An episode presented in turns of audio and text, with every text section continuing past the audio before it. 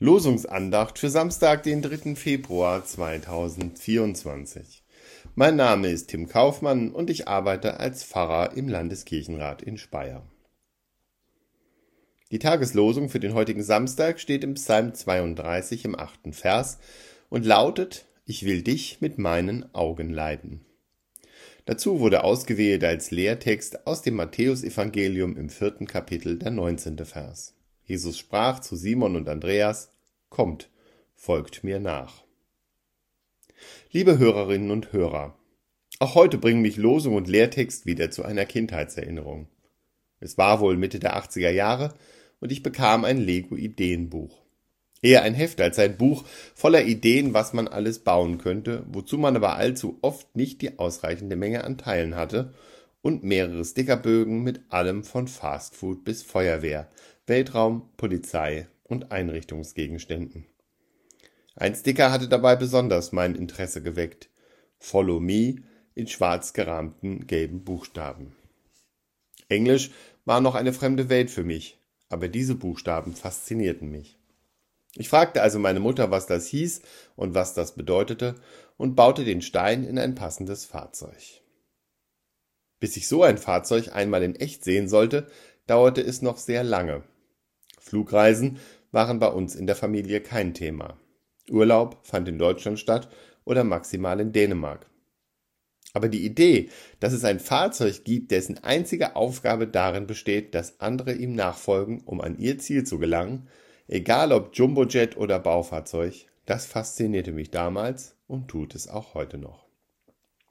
Follow me sagt auch Jesus zu Simon und Andreas, zumindest in der englischen Version des heutigen Lehrtextes.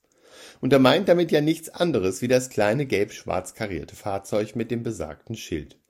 Um ans Ziel zu kommen, wäre es hilfreich, mir zu folgen. Ganz anders führt Gott im Psalmwort der Tageslosung. Da braucht es keine Worte. Da erfolgt die Führung allein mit den Augen. Ein Blick reicht und man weiß, wo es lang geht. Das finde ich noch faszinierender als karierte Autos mit Leuchtschild. Wobei auch hier ja die Augen das Führende sind. Unübersehbare Farben, klare Bezeichnung, unverwechselbares Aussehen. Wer dieses Auto sieht, weiß, ihm gilt es zu folgen. Aber Führen mit den Augen funktioniert noch ganz anders. Denn es bedarf ja eines besonderen Verhältnisses zwischen der Führungskraft und den Folgenden. Man muss die Blicke kennen, man muss auf Augenhöhe sein und sich in die Augen sehen können, um zu wissen, wo es lang geht. Man muss sich auf dem Weg immer wieder umdrehen und den Blickkontakt suchen, um zu sehen, ob man noch auf dem rechten Weg ist, muss aber auch den strengen Blick aushalten, wenn man das Ziel aus den Augen verliert und sich zu viel und zu lange mit Nebensächlichkeiten aufhält. Anders als das karierte Auto sind solche wegweisenden Blicke auch leicht zu übersehen, und man fühlt sich schnell verloren und ohne Wegweisung oder ärgert sich, dass man gar nicht sehen konnte, ob das jetzt richtig oder falsch war und man nun den ganzen falschen Weg wieder zurück muss, weil man so nicht ans Ziel kommt. Was der Betrieb auf dem Flughafen und Gottes Augenführung gemeinsam haben, ist der Umstand, dass es links, rechts und überall so viele andere bunte, blinkende, schillernde und spannende Dinge gibt, die unsere Augen leiten und ablenken wollen. Ohne eine klare Ausrichtung geht der Überblick schnell verloren. Außerdem ist auch klar, dass nicht alle, die uns führen und leiten wollen, auch gute Absichten haben. Dass Verführung und Verleitung ein Thema und Führer keine Lösung ist, ist in der Theorie klar, aber in der Praxis schwer zu erkennen. Davon singen auch die Lieder, die das Follow Me in ihrem Titel tragen. Amanda Lear lädt zu einem Folgen ein, das vielleicht in die Hölle führt. Und Uncle Cracker malt einen nach eigenen Worten ein schmutziges Bild mit einem schönen Pinsel. Harmloser geht es da bei Rita Ora und Sam Feld zu, bei denen das Folgen nur auf den schmalen Pfad zwischen Liebe und gebrochenen Herzen führt.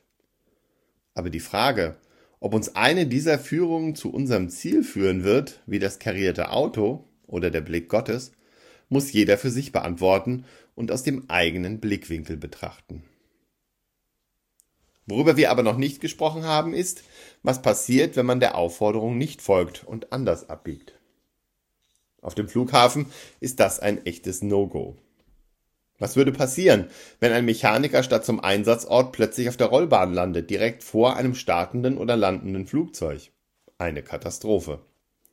Den Führungen im Songtext nicht zu folgen, führt zu Herzschmerz, Enttäuschung und Verlust, singen die Sänger und Sängerinnen. Vielleicht ist es aber genau andersrum und man erliegt besser nicht den gesäuselten Verführungen. Bei Gottes Augenführung geht es alles viel langsamer, außer vielleicht in manchen dramatisierenden Predigen. Im Alltag führt der falsche Pfad nicht direkt ins Verderben und in den Abgrund. Und man landet auch nicht gleich in der Hölle, nur weil man einmal falsch abbiegt. Zumindest in meiner Erfahrung. Aber es wird sich wohl auswirken, sonst wäre ja all die göttliche Führung sinnlos.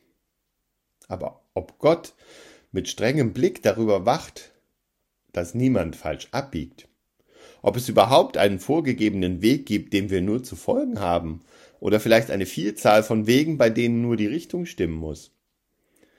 Oder ob Gottes führender Blick vielleicht dem einer Mutter auf dem Spielplatz gleicht, die ihren Kindern mit den Augen deutlich zeigt, geht spielen und vertragt euch.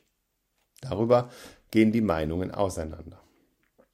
Dass aber der Augenblick Gottes und die Nachfolge Jesu Wesensmerkmale unseres christlichen Glaubens und unserer christlichen Existenz sind, darüber sind wir uns hoffentlich genauso einig wie darüber, dass Gottes Friede, der höher ist als alle unsere Vernunft, unsere Herzen und Sinne in Christus Jesus bewahrt. Amen.